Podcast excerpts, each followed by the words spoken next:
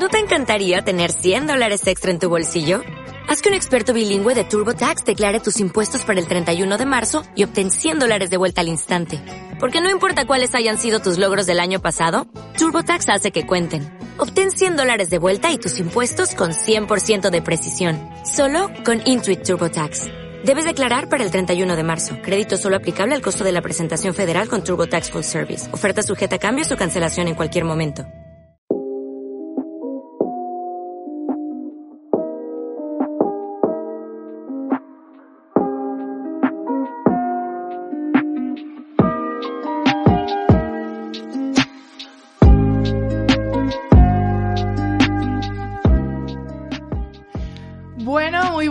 Tardes. Eh, bueno, pues como hablamos de la antigua... Antigua. Anterior, anterior entrevista, o sea, que fue la semana pasada. Pues dijimos en broma aquí, con la broma de que al final entrevistaría yo a Kevin, bueno, nosotros a Kevin, pues al final es verdad, aquí estamos. Se cumplen las promesas. Se cumplen, se cumplen. Eh, y nada, pues tenemos aquí a Kevin. ¿Cómo estamos, Kevin? Muy bien, muy bien. Bien. ¿Y vosotros? ¿Qué te Kevin, parece? hoy, hoy viene como serio, ¿no? Como es Sí, la persona soy- entrevistada. no. Está ahí en plan, me van a sacar las tripas puras. Tengo ya mi corazón ya un poco... Es diferente cuando tú Hombre. entrevistas, cuando tú preguntas, cuando tú respondes. Cuando estás tú del otro lado siempre Sí, es diferente. sí, claro, es una historia normal. diferente. Bueno, sabemos que eres brasileño, ¿no? Aquí quien te conoce sabe que eres brasileño. Sí. Eh, cuéntanos, ¿cuánto hace que estás aquí en España? Bueno, primeramente, buenos días, buenas tardes, buenas noches para cada uno que está escuchando. Buenas tardes, ¿eh? Que son las 8 de la noche. Ah, perdona. Muy no, no, que me tengo que ir a trabajar. Aún, aún no. No, es martes y son las 8, Carlos. Pues me voy corriendo. Pues yo um, he llegado a España hace dos años, ¿no? Y... Pero en- yo ya tenía una cultura española en mi familia, porque mi bisabuela era aquí de Sevilla, ¿no? Y huyó de España creo que en la Primera Guerra Mundial y fue a Brasil, ¿no? Hace poco de la Primera Guerra. ¿no? Sí. Hace pocos hace años. unos 100 años más o menos. Sí, más o menos. Yo, yo la verdad es que la fecha exacta no me la sé, pero... Probablemente tú seas más español que cualquier español que haya por aquí. Que siempre dicen que los españoles son de, los árabes, ¿no? Que Los árabes, estuvieron ¿verdad? aquí. Yo De aquí de. Exacto, pues Kevin no. de Sevilla, ¿sabes? Kevin es de Sevilla. Y cuando mi abuela fue a Brasil, y tanto mi abuela como mi, mis abuelos eran también de aquí de España. Y se conocieron en Brasil y tuvieron algunos eh, eh, unos hijos. Eso de parte de, de, de abuelo, ¿no? De mi abuelo. Y tenían creo que unos siete hijos y mi abuelo era uno de los, creo que el medio. Y empezó a trabajar desde, desde tempranito. Pero tengo raíces aquí de... de Español, español, pura cepa. Sí, sí, sí. ¿Y qué tal con tu relación con tu familia ahora que, que estás aquí en, en España? ¿Cómo es contactar con ellos? Es, eh, fue eh, complicado a priori porque no es fácil, ¿no? Vivir Hombre, siempre su- tu vida con tu familia y también la relación que tuve con, con mi familia más, más cercana, ¿no? Mi madre, mi abuela, eh, era muy, muy intensa. Entonces, sacar este, esta, este, ese cordón umbilical que te Claro, sí, que aún una- está ahí cuando convives con ellos. sí. Y ir a otro continente que tú no puedes volver Claro, si tienes difícil. más fácil. Entonces es más complicado, pero Mm. así, videollamadas, ama- hablando. De vez en cuando. de vez en cuando, claro. Qué guay. Y si nos pudieses contar un poco así de tu vida allá en, en Brasil, tu infancia, un poco así, ¿qué tal la relación con tus padres? Vale. Yo, curioso, porque yo soy hijo de pastores, ¿no? Mira, Sí. es un hijo de pastor, cuidado, ¿eh? ¿Por qué? Porque mi madre y mi padre eran pastores antes, ¿no? Era de un ministerio muy conocido en Brasil, que se llama Universal. Y mis padres eran pastores y yo he nacido en San Paulo, pero cuando mi- mis padres habían sido indicados para iglesias eh, de interior de San Paulo. Entonces yo viajaba, eh, estaba con mis padres, pero al, al principio, cuando mi madre y mi, mi- y- y mi padre me, me tuvieron, mi madre decidió salir de la iglesia, y mi padre, porque vieron muchas cosas malas, y mi madre dijo, yo no quiero que mi hijo eh, crezca eh, con estas cosas. Eh, bueno, de esta, no necesariamente de, de la, ¿De la iglesia de la local te iglesia. refieres? Eh, sí, de- de- del sistema. Más del, Del sistema, sistema. de que, que había en esta, en esta iglesia. Entonces mi madre dijo, no quiero que mi hijo crezca aquí. Entonces mi madre salió del ministerio mi padre también. y bueno, así empezamos a ir a otra iglesia y siempre fui de iglesia. Eh, ah, de todos los momentos que pasaron en mi vida, todas las fases de mi vida, siempre estuve en la iglesia. Mm. Y eso me motivó mucho a continuar y sacarlo el máximo que, te- que tenía para servir bien y hacer las cosas bien para Dios. Sin embargo, con las cosas que ah, han pasado en mi infancia, muchas veces me ha quitado esta esperanza de, de, de ver a Dios en mi vida. Porque pasaron tantas cosas complicadas cuando era niño que yo no conseguía ver a Dios. ¿Sabes? Y muchas veces lloraba mucho. Eso niño, ¿no? con Y- 6, 7 años. ¿Y qué es lo que crees tú que, que te hizo mm, ver menos a Dios en tu vida? ¿Qué es lo que crees que así que fue el punto que dijes, pero es que aquí no veo a Dios? Creo que cuando somos niños nuestros sentimientos son más frágiles, entonces no es fácil ver, por ejemplo, mi padre cuando tenía tres años y diez meses, mi madre enfatiza muy bien. A los tres años y diez meses mi padre salió de casa Mm. y sí, sí, mi, padre, mi, mi madre, mi padre se separaron cuando tenía tres años, para cuatro. Eres hijo único a todo esto. Soy hijo único, Vale, hijo único, soy mamá, te quiero. El querido, el querido de su madre, ¿no? Sí, sí. Y como soy hijo único y mi padre salió de casa, yo estaba con mi madre eh, solos, ¿no? Claro. Y en este periodo, luego después, mi madre empezó a trabajar, ¿no? Que salió del ministerio, empezaron los dos juntos eh, a, trabajar, por ca- cada uno de su lado. Y cuando mi padre salió de casa, mi madre empezó a trabajar. Ah, y al paso que mi madre empezó a trabajar, también empezó a estudiar. Entonces mi madre trabajaba en una, mm, un hospital, ¿no? De clínica de exámenes y tal. Y estudiaba administración, ¿no? Se hacía de todo, vamos, al, mismo, tiempo, sí. Entonces trabajaba por la mañana y por la noche, de la mañana a tarde, y por la noche estudiaba en la universidad. Sí. ¿Y qué pasaba conmigo? Entonces mi madre me llevaba, eh, tenía una, se, se llama pirúa, que es como si fuera que lleva a ti al coli, es como la, un bus escolar, ¿no? Ah, vale. Sí. Entonces que te, eh, tú, tú pagas y lleva al- a- entonces mi madre pagaba, yo iba al coli con, el- con esta, en este bus y cuando iba a salir de- del, del coli, mi abuelo que me recogía. Y yo iba a casa de mi abuelo y ahí vivía mi abuelo, mi abuela y mi, mi tío. ¿Y qué tal la relación con, con tu abuelo? Bueno, mi abuelo creo que por no, tener, por no haber tenido una buena relación como padre con mi madre, con mi tío, Mm, porque trabajaba mucho, tenía una empresa textil de ropas, entonces tenía, no conseguía tener una buena relación con ellos y estar con ellos y dedicar tiempo. Entonces yo fui como si fuera un hijo adoptivo para mi abuelo y le encantaba. Entonces mi amor por fútbol, de, de jugar a fútbol y, y de, y de hacer cosas de, de- de este, de esta rama de, de fútbol. Como cualquier brasileño. Sí, claro. Qué raro, ¿no? Del... Y, y, y mi abuelo le encantaba y yo y me llevaba a jugar a fútbol. Entonces, lo que me motivaba era mi abuelo. Me acuerdo de una historia que cuando yo estaba, siempre estaba sentado con mi abuelo. Me acuerdo que por la mañana, a los sábados, me- mi abuelo iba, eh, iba a la, a la banca de, de- de librería, ¿no? Sí. y compraba el, el periódico del, de, de fútbol. Y se sentaba en el, so- en el sofá. Y yo siempre iba y me sentaba al lado de mi abuelo, me recostaba en él así, en el pecho, y leía con él el, el periódico. Entonces son... Y cuando, como mi abuelo tenía, hablaba con muchas personas, entonces yo también hablaba con ellos sobre fútbol, so- con- eso con cinco años, y hablaba sobre era estática y tal. Sí. Y siempre hablé con personas mayores O sea en que este después de lo que tú pasaste de la separación de tus padres, eh, tu, tu abuelo fue una gran ayuda en ti, mi ¿no? abuelo, mi abuelo y mi abuela fueron la, la estructura Sí, este que necesitabas en que esa edad. necesitaba, Porque mi, mi madre trabajaba y estudiaba, entonces yo no tenía a mi madre.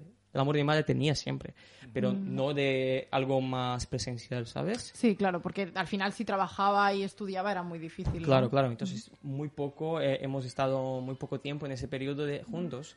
Salíamos de sábado y domingo, y un sábado y domingo con mi madre, otro sábado y domingo con mi padre. Y cuando tú estabas en casa de tu abuelo, con las personas que él convivía, que nos has dicho, creo que tu tío y, y tal, ¿cómo era vivir ahí? ¿Cómo era estar ahí? O sea, ¿te ayudaba o, o cómo era para ti vivir con ellos? Yo creo que en este momento de mi vida fue muy complicado.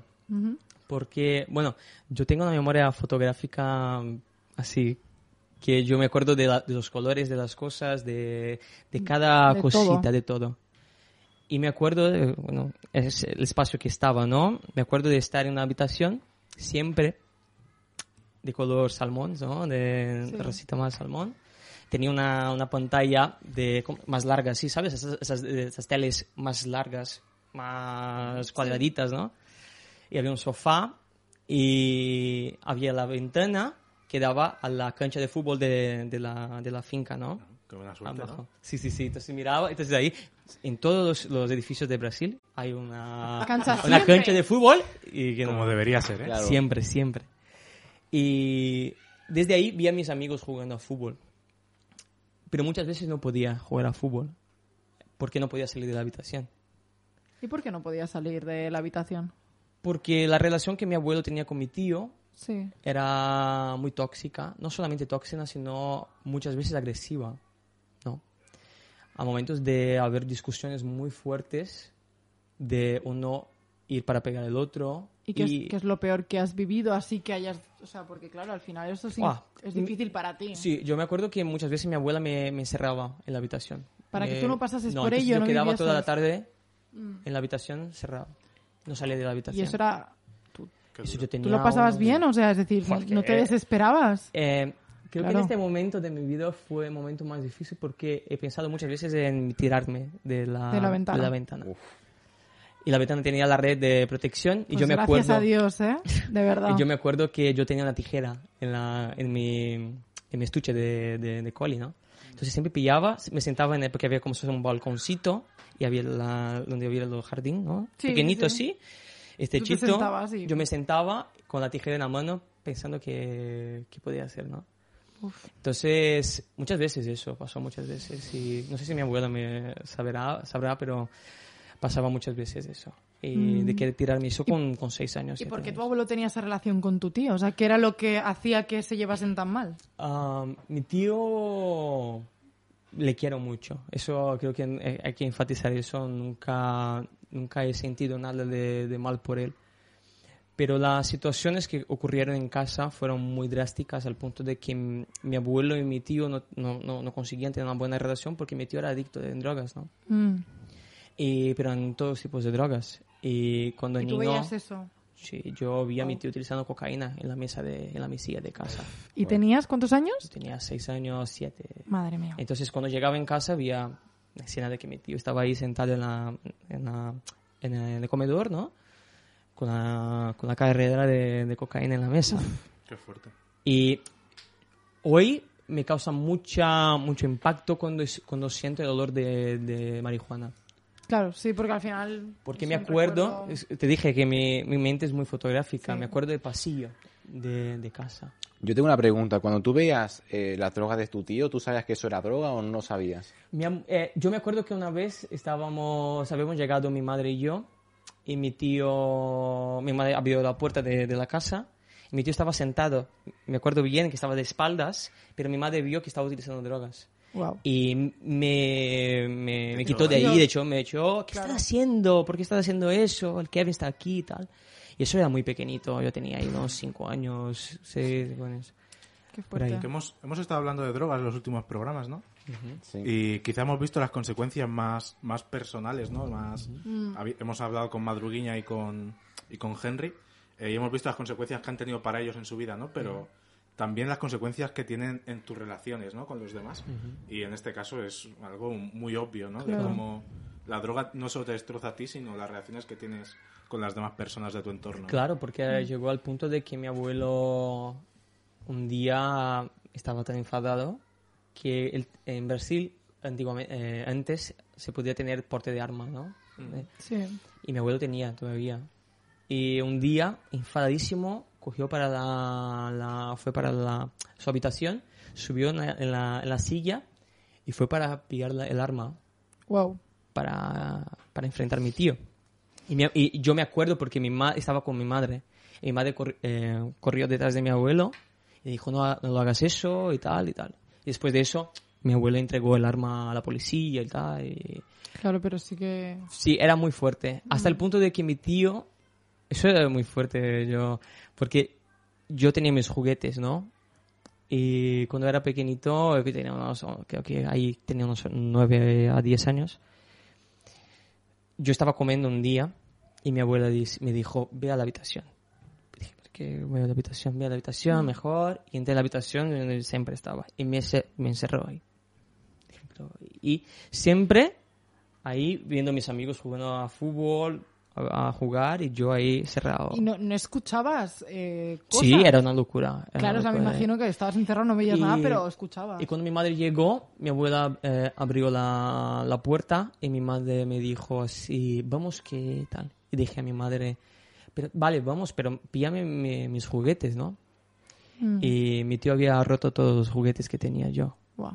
¿Y, y por qué? ¿Porque por rabia? Estaba, o- estaba, estaba... Estaba lo- loco en ese aspecto. Entonces, yo tenía una colección de Max Steel, ¿sabes? De... Ay, yo no sé qué es eso. O sea, Max- es, es un... Es un es que Eh, no seguro que en español, como en todas las películas, se es llama diferente, porque es como es- era un era un personaje que siempre luchaba que este- es como si fuera Barbie pero de para chicos Ah, Yo, teni- yo tenía uno que se llamaba Action Man. Creo que es este Pues seguro, pero- que tenía un montón de, de- de tipos y tal más o menos así entonces tenía una colección y ha roto Y todo. desapareció.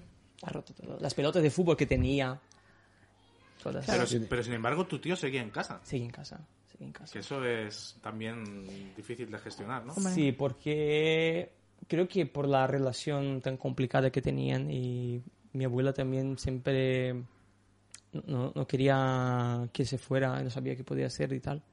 Pero era una persona muy competente, tenía, sabía hablar cinco idiomas, Wow. Sí, sí. for- tenía bien. formación en informática, cursos de Maxo- eh, Microsoft, cosas que yo no Sí. que imaginado que yo podría hacerlo, pero era una persona muy consciente, pero a ver hasta qué punto puedes quitarte de tus sueños, de lo que tú eres, las drogas, ¿no? Entonces, Claro, es que- es brutal. Claro, y tú nos decías que eh, durante todo ese proceso, de todas maneras, tú ibas a la iglesia. O sea, tú seguías teniendo tu vida medianamente normal a pesar de todo lo que vivías. Claro, ¿cómo era para ti ir a la iglesia teniendo esa situación? O sea, ¿realmente había gente en tu entorno que sabía por lo que pasabas? No, tú no decías Que no, no, nada. no, no, eso, eso se quedó... Creo que no he contado a muchas personas de todo eso, ¿no? Creo que he contado a ti y he contado a Liu, que era Liu. Un abrazo para ti. Y fue mi psicóloga cuando llegué aquí en España, estaba hablando con ella y hablé con ella y le he contado la historia. Mm. Y bueno, nadie sabía de, de eso, ¿no? Pero en este periodo de, de iglesia, yo siempre grababa, ¿no? Con la cámara. Sí, como, Entonces- como haces actualmente. Sí, sí, sí, sí, como hago aquí en la iglesia. Entonces siempre solía grabar en la iglesia Mm. y me encantaba. Porque hemos dado unos, unos cuantos años de salto en De en salto. la historia, ¿no? Sí, sí, sí, sí. sí. Y, pero siempre, eh, toda, eh, desde los 10 años yo grababa. Ah, guay. Desde los 10 años. Entonces, desde pequeñito había un, al mismo tiempo había el culto de los jóvenes y el culto de los mayores en la nave de la iglesia. Entonces yo terminaba la, la- la alabanza aquí en los jóvenes y bajaba para ir a, a grabar la Que además era una iglesia grande. grande. Tenemos ahí 3.000 personas. media. pues sí que erais gente, sí, sí. En- en- las iglesias en Brasil son... Muy Son una grande. to- hay un grandes. montón, ¿no? Sí, sí, sí. Todavía más las iglesias evangélicas. sí, Que hubo un crecimiento grande.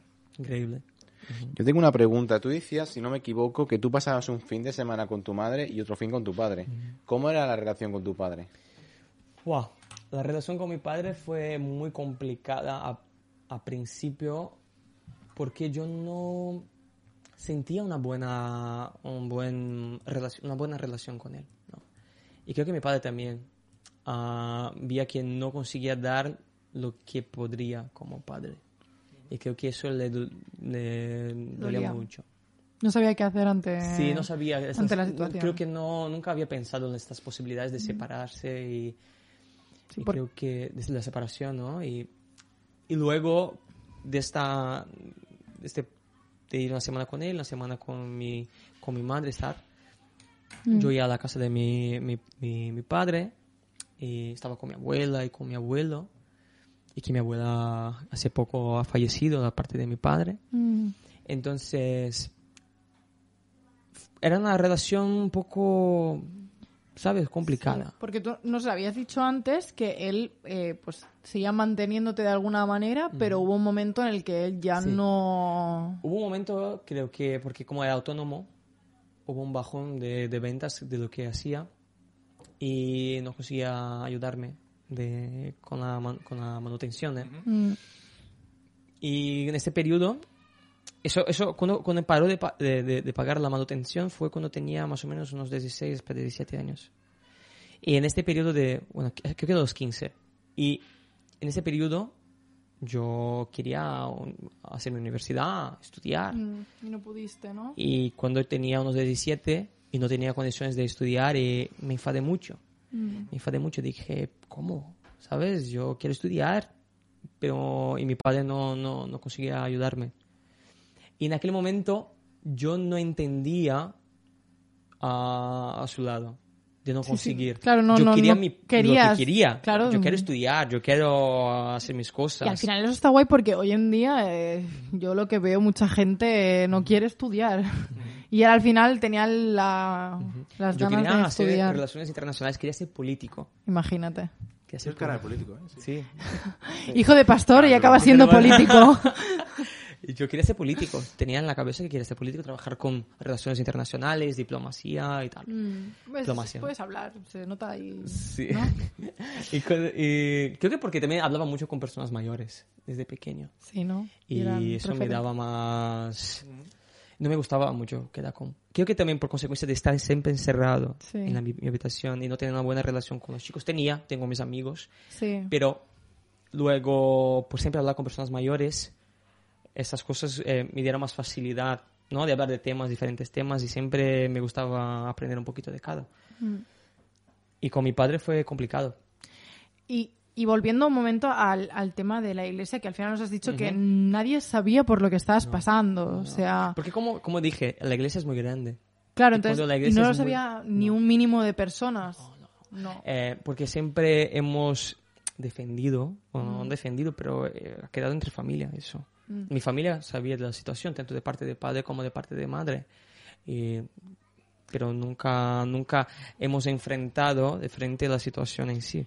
Y, y mi pregunta es, porque antes nos has comentado un poco que tú intentabas buscar como la figura paterna o de algún aspecto una figura masculina que te enseñase a ser hombre, porque hoy en día al final en una familia se necesita un hombre como una mujer para aprender. Además, en tu historia coincide, no sé si curiosamente, pero que las figuras que te fallan o con las que no tienes buena relación es posiblemente la figura masculina, ¿no? Claro. Con tu padre, con tu tío. Claro. Y luego cuando, tú, cuando tenía, que hemos saltado un poco, volviendo, cuando eh, a los 10, mi padre y mi madre volvieron, ¿no? sea, te hicieron daño por dos, ¿no? Sí, Encima. sí, sí. Entonces, mi tío en esa situación, estaba ahí mi madre, mi, abu- mi, abue- eh, mi abuelo, mi, mi abuela, y tal, intentábamos tirar bien.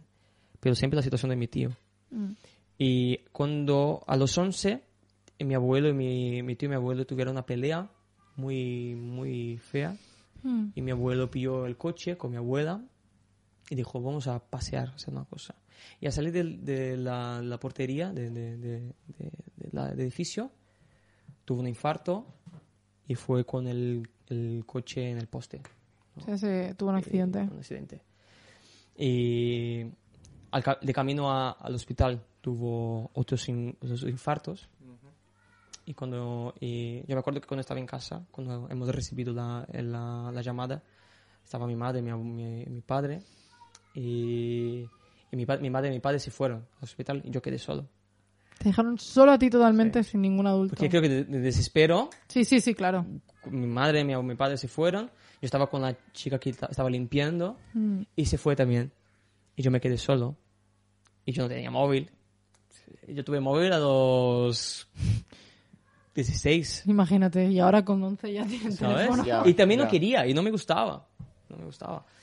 Y, y yo no sabía qué estaba pasando. Y cuando mi padre volvió de... vino, se sentó. Mi padre siempre... Nunca, nunca, tuve esta, esta sensibilidad, ¿no? Sí, De- para hablar Mi padre, es contigo. que, es, es que de toda situación y tal, dijo, "Eh, tengo que contarte algo. Tu abuelo ha fallecido. Falleció.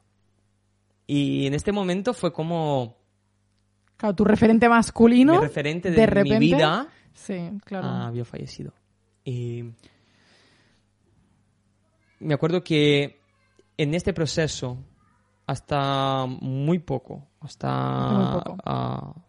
un año detrás, no había llorado. En ningún momento.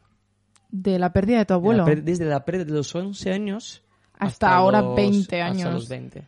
Nunca había llorado. Qué Entonces fuerte, ¿eh? es muy fuerte. Eh, creo que por perder parte de mi... De, de mi de ti mismo. De mí mismo. Al final él fue parte de ti. Claro, Mm. fue muy fuerte. Y- Qué importantes son los abuelos, ¿eh? De hecho, justo ahora subía, creo que tú la, la has visto, Sí. subía una historia en Instagram que ponía ¿Quién echa de menos a sus abuelos? claro. Totalmente. Son tan Qué importantes. cosas de la vida. y muchas veces no valoramos. Eso Y- es verdad. Y Mm. hoy veo la importancia que, que fue tener mi abuelo conmigo. Claro. Entonces, claro, hablando de todo esto, em, claro, o sea, al final tu padre de alguna manera te abandonó. Sí, mi, pa- mi padre salió de casa a abandonar, no diría abandonar, O sea, pero sí. se ha apartado. Se apartó y al Se final apartó. esa figura tuya mm, desapareció, ¿no? Por decirlo así. sí, sí, sí. Tu abuelo, que era un pilar muy importante para ti, también desapareció. Y claro, ¿dónde buscaste tú alguien que te enseñase a ser un hombre? No, porque al final... Sí, eh, siempre, eh, yo siempre pienso, en las- eh, intento hoy, ¿no? Pensar en las consecuencias de mis actitudes. Pero cuando tienes 12 años y pasa por todo eso. Porque mi padre se separó de mi madre después. Porque mi madre, mi, mi- mi abuelo falleció cuando tenía 11. A los 11 y pico, 12 casi, mi padre se, se, divorció de mi madre. Ahora se divorció de totalmente. Entonces, al mismo tiempo que perdí a mi abuelo, perdí a mi padre otra vez. después de haberlo perdido antes, Antes, otra vez. otra vez. Entonces fue una locura. Y dije, ¿qué hago ahora? Entonces me, me, me puse directamente, estaba enganchado en la pornografía. Mm, Entonces la pornografía hizo parte de mi, de mi, de, de- de mi formación de Búsqueda de amor, de búsqueda claro. de, de amor. Y eso me, me hizo mucho daño.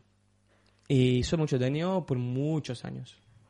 O sea, al final pensaste que, que, mm, viendo pues lo que es un hombre en el acto sexual te haría ser más hombre.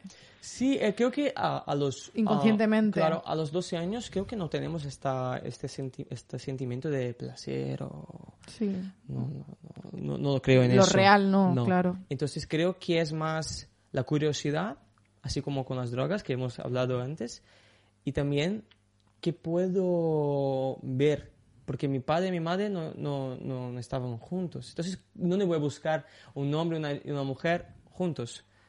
Una pornografía. Entonces, Claro, o sea, sentir que hay una unión entre Una mujer y unión. hombre. pero era una unión distorcida. Claro, distorsionada, claro, Sí, totalmente. distorsionada, Sí. eh, distorsionada. Entonces, yo Y realmente eso te hacía feliz a ti. Eso me, en, en este momento sí, pero había momentos, en el momento del acto, Claro. Hasta el momento que pasaba un minuto yo sabía que, Que estaba haciendo tu mal. vida volvía a ser lo mismo. es que, no había un es que cambio. siempre estu- eh, eh, por estar siempre en la iglesia, siempre tener esta relación de- con, con mis amigos, yo sabía que estaba mal.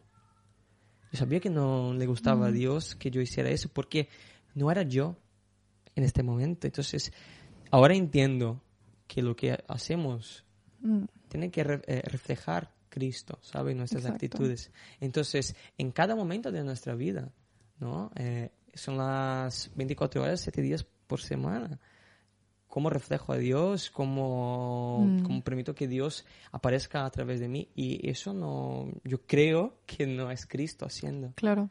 ¿Y, y cómo, cómo te diste cuenta que, que tenías que parar con ello? Porque al final es algo que, que, que está en ti y es súper Eso difícil. fue, eso fue, por muchos años yo intenté, he ayunado, he orado y no conseguía, no conseguía de manera alguna.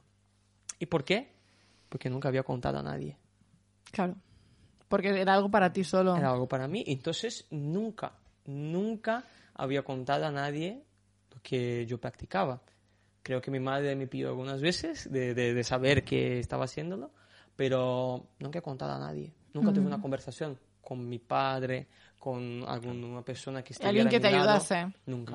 Claro. Y tampoco mis pastores, que en Brasil, eh, los pastores que tuve, eh, Sí. también tuvieron problemas con la, con la parte sexual, ¿no? O sea, también tuviste referentes. em, Sí, porque cuando nos que fijamos, no. como estamos en la iglesia, fijamos Sí. nuestra mirada al, Al pastor, pastor, claro. que es algo, de cierta manera, malo, porque somos hombres, todos. Sí. Somos fallos y Y somos hijos de Dios. tiene sí. su responsabilidad, Claro. como todos tenemos, en, Claro. Claro. está en otro lado, pero al final son personas. son personas y van a fallar un momento. Es así. Las personas son personas y Dios es Dios. Claro, claro. Eh, es que no, est- no estaba fijado, no, había fijado mi corazón en Cristo, porque no había entendido qué significaba vivir en Cristo. Pero me fijaba en los pastores, uno se divorció de su mujer y se casó con otra, otro tuvo una relación con, eh, con, la, con la chica que es la cantante de la alabanza, un lío. Uh, o sea, sí Y era casado. final, que ni siquiera por ahí podías fijarte. Tampoco, entonces fue un lío. Eh, a mi infancia fue una, Una locura. una locura. Y mientras estudiaba, y creo que en los estudios siempre, nunca tuve un, un declinio, siempre... También fue creo un- que es lo que te hizo enfocarte un poco y Sí. olvidarte de tu alrededor, sí. ¿no?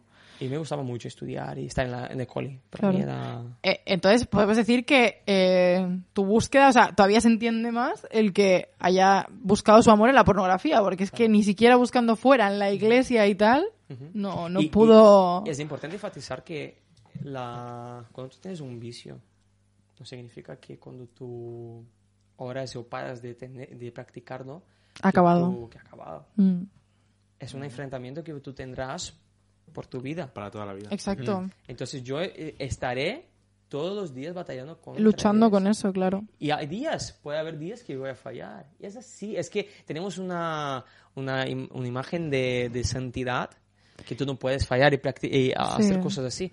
Tenemos que luchar contra. Pero hay momentos que, que puede pasar. Nuestros sentimientos muchas veces pueden hablar más que de lo que somos. Pero Y- tenemos que controlarlo. Yo creo que, o sea, me ha dado algo como de decir, y es que creo que habrá gente que nos esté mirando en estos momentos, que esté luchando con cualquier tipo de situación difícil. ¿Tú, ¿Tú qué les aconsejarías? Tú que has pasado y, y aún, obviamente, sigues luchando. Hace poco yo estaba leyendo en, en- en Santiago, al final de la carta, Ujú. él dice que uno se ha- ha- hable con otro, que uno le perdone al otro Mm. en comunidad. Uno, porque nosotros somos imagen y semejanza de Cristo en la tierra. Entonces, ¿qué se- tenemos que ser? Cristo para los demás. Mm. Si nosotros no hablamos con nadie, nunca vamos a encontrar a Cristo.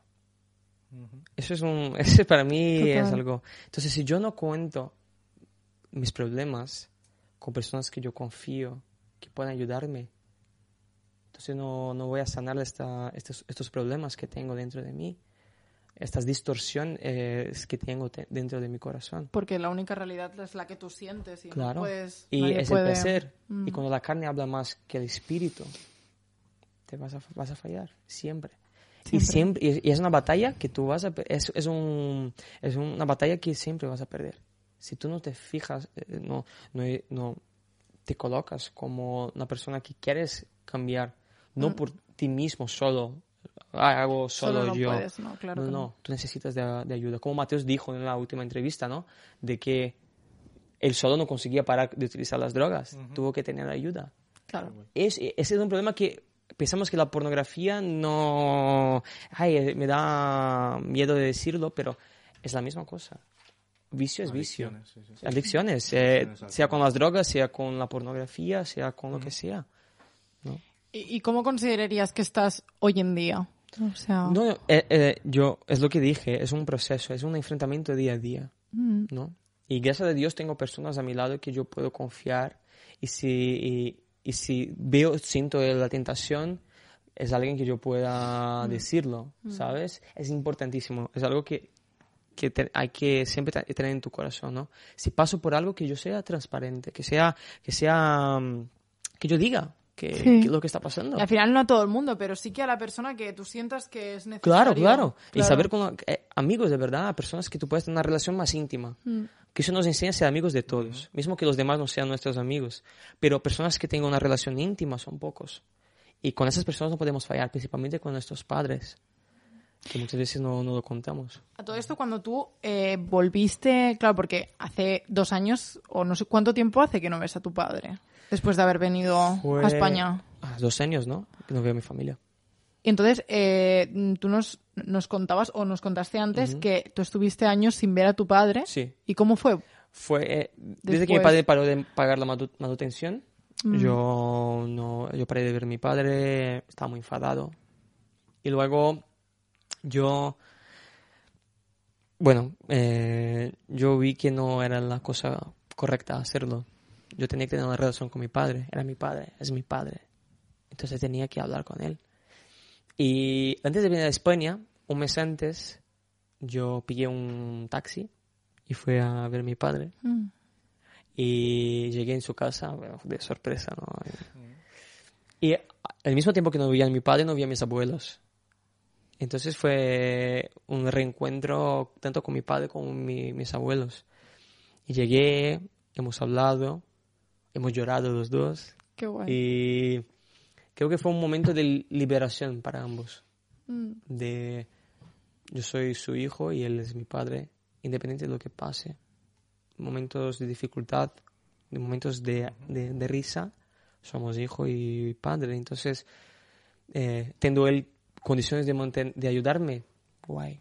No lo tengo, no lo teniendo, no pasa nada, es mi padre, continúa siendo mi padre. Y Dios, Dios lo quiso así al final. O sea, unas cosas que, que siempre a mí me ha ayudado a entender es que eh, Dios decide eh, dónde debes de crecer, dónde tienes que estar, dónde te quiere. Claro, y porque al eso- final ahí tiene un propósito. ¿no? Claro, eh, eh, eso es algo que siempre estuvo en mi cabeza. Mm, yo tengo no solamente un propósito, pero estoy en un proceso de formación.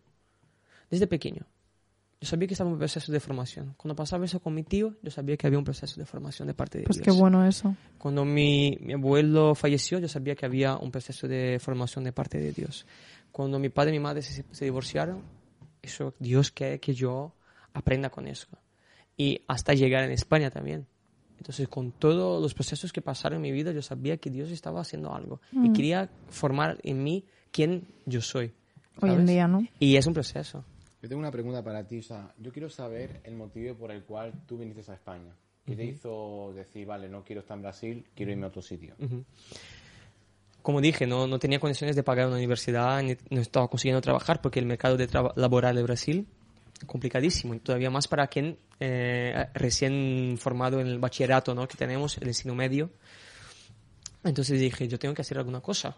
No puedo quedar así aquí aparcado. Y hablando, yo conocí a dos pastores que eran mis pastores de jóvenes en Brasil, que estaban aquí en España. Y me dijeron, bueno, a ver si un día tú vienes con nosotros, ¿no? Cuando ellos salían de Brasil, ah, tres años, ah, en- desde el momento este, tres años detrás, me dijeron, tú un día vendrás conmigo, vendrás con nosotros a España. Entonces había sido una profecía de, de antes. tú vendrás con nosotros. O son de esas cosas que se dicen típicas que se... Sí, es. sí. que lo dices por decir. Por y decir, después- y al final y pasa, pasa, ¿sabes? Como, como, como Mateus, ¿no? Que al Claro. final que lo encontraste aquí. Es verdad. Y en, bueno, vale. Y después yo dije, yo, yo quiero conseguir algo. Y de broma, yo hablé con, con ellos y dije, bueno, a ver cuándo voy. Y me dijo, cuando tú quieras. Nosotros fuimos a Brasil en, creo que fueron a Brasil en marzo alguna cosa así, o abril. Y tú, cuando compres el, el billete y ven- venga con nosotros. Dije, vale, pero yo quiero hacer algo. Voy a intentar estudiar, porque quería estudiar. Y mi iglesia, mi iglesia en Brasil me ayudó, me, me pagó los estudios. Y a ver qué cosa de Dios, porque yo no tenía condiciones. Y la iglesia me, me bancó los estudios. Y un amigo de mi madre, cuando ella, contó la historia, dijo, los billetes, deposito en la cuenta. Entonces, fueron así. Fue una algo de cosa- Dios, ¿no? Una Totalmente. semana. He conseguido el, el dinero de, de- de los billetes y el, el dinero de- del curso. Y vine a España para hacer un curso de diseño gráfico que me he formado. ¿Y acabaste? Sí. ¿Ahora? Ahora haciendo teología. Entonces, ¿Y qué tienes pensado después de la teología? ¿Qué, ¿Cuál es tu meta? mi meta, mi meta es ahora trabajar. Eh, no, otra cosa no hay. que tengo que sostenerme, estoy solo, entonces tengo que trabajar y hacer las cosas con amor. Eh, lo que creo que aprender con la, la teología y aprender con todo lo que estoy aprendiendo, con la vida también en todos los momentos, es que hay que hacer con amor. Hay que hacer con amor todo, todo, todo, todo. Y teniendo en cuenta eso, cuando vine a, a, a España empecé a estudiar, pero siempre desde este, como todas las cosas eran mías, porque era hijo único. No me gustaba que los... Los hijos únicos Sí, complicados. Y entonces acabaste llegando aquí con las personas que nos has comentado Sí. de Brasil. Sí, sí, sí. Eran mis pastores de Brasil. ¿Y, y qué tal la relación con ellos? aquí? Bueno, fue a, a- a principio muy bien, ¿no? Eh, hemos tenido muy buena, una buena- muy buena relación. Después, en poco tiempo, vino Jonathan y Jefferson también. Que Son dos americanos. El que está ahora mismo ahí. No se le ve, pero. Hola, hello. y que, que nos conocemos de esta iglesia también. Qué. Elena, Jefferson y Jonathan. Y después de todo este proceso, en este periodo, he visto que había algunas cosas que no me, no me Encajaban. Me encajaban. Ah, tanto de un trato, porque siempre fui tratado con mucho amor por parte de mi familia. Y no, no conseguía ver eso muchas veces. Y dije, hay algo mal aquí. Porque una relación siempre hay que tener el amor como, como base. Claro. Si no lo hay, hay algo mal. Y pasó situaciones mm, eh, al final muy complicadas hasta el momento de la separación de ambos. Mm. Y que, que pasó fue que yo tuve que tirar solo desde ese momento, ¿no? Entonces fui a... Ahora vivo en una habitación, ah, entonces tengo mi- mis cositas, estudio y trabajo. Entonces ahora toda, toda responsabilidad de mi vida está a cargo de mí, no de otras personas. Y eso eh, no es Es fácil. difícil. Para un hijo único, además. ¿Un hijo único? es- Pero te ayuda a crecer, ¿no? Por lo que veo. que eh, creo que vamos aprendiendo con todo en nuestra vida. Y he aprendido con todo en mi vida. Intento tirar cosas eh, buenas de todo lo que pasa. Es una frase muy de coach, ¿sabe? Pero... inténtalo. Adelante, fuerza. Pero es verdad. Si nosotros miramos las cosas siempre con, con la mirada de, ay, qué mal, o siempre, ¿sabes? De, de- depreciando la Derrotista, situación. Sí, sí. siempre de, Además, eh, es, bíblico también, ¿no? Que, Claro. Que Dios no nos pone las situaciones difíciles muchas veces a nosotros No. o cosas que vienen a, a raíz del pecado, pero lo que sí que Dios nos utiliza para aprender, ¿no? De esas Claro. situaciones. Sí, lo sí. que quiere que aprendamos cosas nuevas y, y Sí, como eh, personas nos es una cosa que siempre tener en cuenta. Dios nos, nos da la cruz más pesada de lo que podemos cargar. Sí, Además, totalmente. yo vi ayer una, una charla de un psicólogo eh, por Instagram que decía que los problemas realmente están no solamente por estar ahí, sino que están para hacernos más fuertes Claro. y que lo que nos enseñan los problemas es eh, a superarlos, por decirlo así, a no ver el problema como un problema, sino a ver un problema que cómo soluciono esto. Ujú, ujú, ujú. Y creo que al pasar de todos estos problemas, hasta el último, ¿no? De la, de la separación, que fue una situación muy fuerte, ah, yo dije, Dios tiene un propósito en mi vida. no es casualidad que pase todo eso. Creo que no es casualidad que pase las cosas en nuestras vidas. Porque Dios quiere formar. Y, y me siento contento. Mismo en el momento de dificultad, de, de- de de- sufrimiento, que hubo Sí. momentos, yo siempre estuve con una sonrisa. Me, me encanta estar con personas, me encanta abrazar. Eso, eh, me encanta abrazar. Eh, Cuando acabemos os va a dar un abrazo, un abrazo, a todos. Bueno, con la, con la distancia de un metro, ¿sabes? De metro de distancia. Sí. Sí, sí, sí. Abrazo psicológico. Claro, claro. Hipotético. Y bueno, de todo eso que me ha pasado, y a ver, yo siempre era muy egoísta, ¿no? Entonces, claro, todas las cosas eran mías, pero yo no percibía eso, no me, no, no, no, no entendía. No, no era consciente de eso. Y esta pastora que estaba, y que todavía tengo mucho cariño y tenemos una relación muy buena, ah, siempre me, me dijo, Kevin, tú eso no, tú no puedes continuar así y tal. Y creo que fue una desconstrucción. Este proceso de España fue un proceso de formación intensa. Así de golpe, ¿no? De golpe. Fue Sí, a mover el brutal. culo. Que fue como, tú llegaste así y quiero que en poco tiempo tú te transformes, ¿sabes? Entonces, en un año pasará lo que pasará y tú verás lo que pasará y te, te- quiero que tú luego te formes más o menos, ¿no? Y dije, vale, entonces... Y creo que poder estar con ellos, con Jefferson y Jonathan y, y poder tener hermanos de, de corazón. Ah, a llorar, ya, Jonathan. Y poder compartir las y poder compartir las cosas y poder aprovechar el tiempo y compartir emociones también como Ay, voy a llorar hasta yo. como hermano. fue, fue un aprendizaje muy, muy impactante para mí, ¿sabes? Muy Fue- completo. Sí, sí, sí. Yo, fue el momento que más he aprendido que en- un cristiano de verdad no vive solo. Ujú. Eh, tú tienes que tener personas a tu lado. Eh, hay momentos de, de solitud. Vemos a Pablo cuando estuvo tres años ahí en, la, en el desierto. Ay, señor, madre mía. porque tenía que formarse, tenía que eh, tener este proceso de formación y, y veo que en este momento que ahora estoy más solo y tal, yo aprendo de igual. Pero Dios quería que yo pasara por este momento de, para que generara en mí un poco más de humildad, ¿sabes? De mi corazón, de mi comportamiento. Y a poco estaba, me, sentía muy mal de, de- de no conseguir sentir a Dios. Yo quería sentir a Dios. Y he aprendido que no hay que sentir a Dios, tampoco ver a Dios. Eh, Dios es. Sentir es sentimientos y Dios no trabaja en los sentimientos. Los sentimientos son consecuencia de cuando tú entiendes quién tú eres de verdad. Mm. Y cuando sentí eso, de que sentí, no, cuando eh, con- mi conciencia me dio eso, y he aprendido que somos comunes, todos nosotros. A, a mí me gustaría decir que, mucho. que al final, como, o sea, escuchando tu historia y todo lo que nos has dicho, me gustaría como concluir que al final Dios a veces parecen las cosas súper eternas, que no van a acabar nunca, pero siempre sabe cuándo es el tiempo, Él sabe cuánto tiempo necesitas, como nos has contado de lo, que, su- lo que pasó por Pablo, Sí.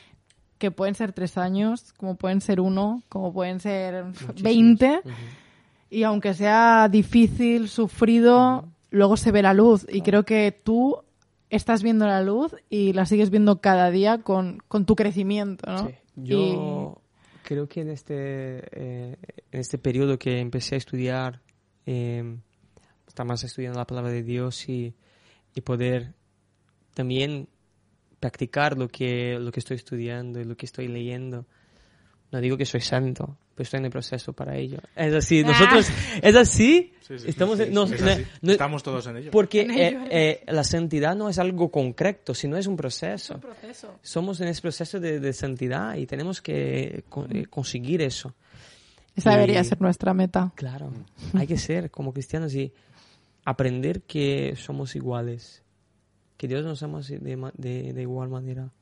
Entonces, en mi corazón he perdonado a mi padre, he perdonado a mi tío, he perdonado a mi madre, a mi abuela, ha perdonado a mí, que creo que es lo más importante Sí. de conseguir mirarme y decir, Kevin, ah, hasta aquí ha llegado el Kevin niño de sus sentimientos complicados y ahora vamos a pasar un, dar un paso más de que tú ahora tienes responsabilidades y tener responsabilidades con los demás. Exacto. Y eso. Pues yo quería darte, bueno, queremos creo que los tres darte las gracias por tener la confianza de compartir toda tu historia y lo impactante que es eh, todo lo que ha pasado, madre mía. Así que te doy mil gracias por ello. Eh, y me gustaría, bueno, es que yo quería deciros que he decorado esta mesa en plan Es flores, césped, porque hoy me tocaba hablar un poco más y era como, voy a ponerlo así a mi rollo, a mi estilo. Se y por nota que ha ello, venido una chica y lo agradecemos. Y huele buenísimo. O también hay chicas que vienen normalmente, vamos. Claro, claro, pero claro. estaba tenía- encargado de, poner yo tenía- las Tenía cosas. ganas, tenía ganas ganas por de esto. cambiar. Y bueno, os voy a regalar una rosita, mira. Uy, porque si no tía. tiro todo.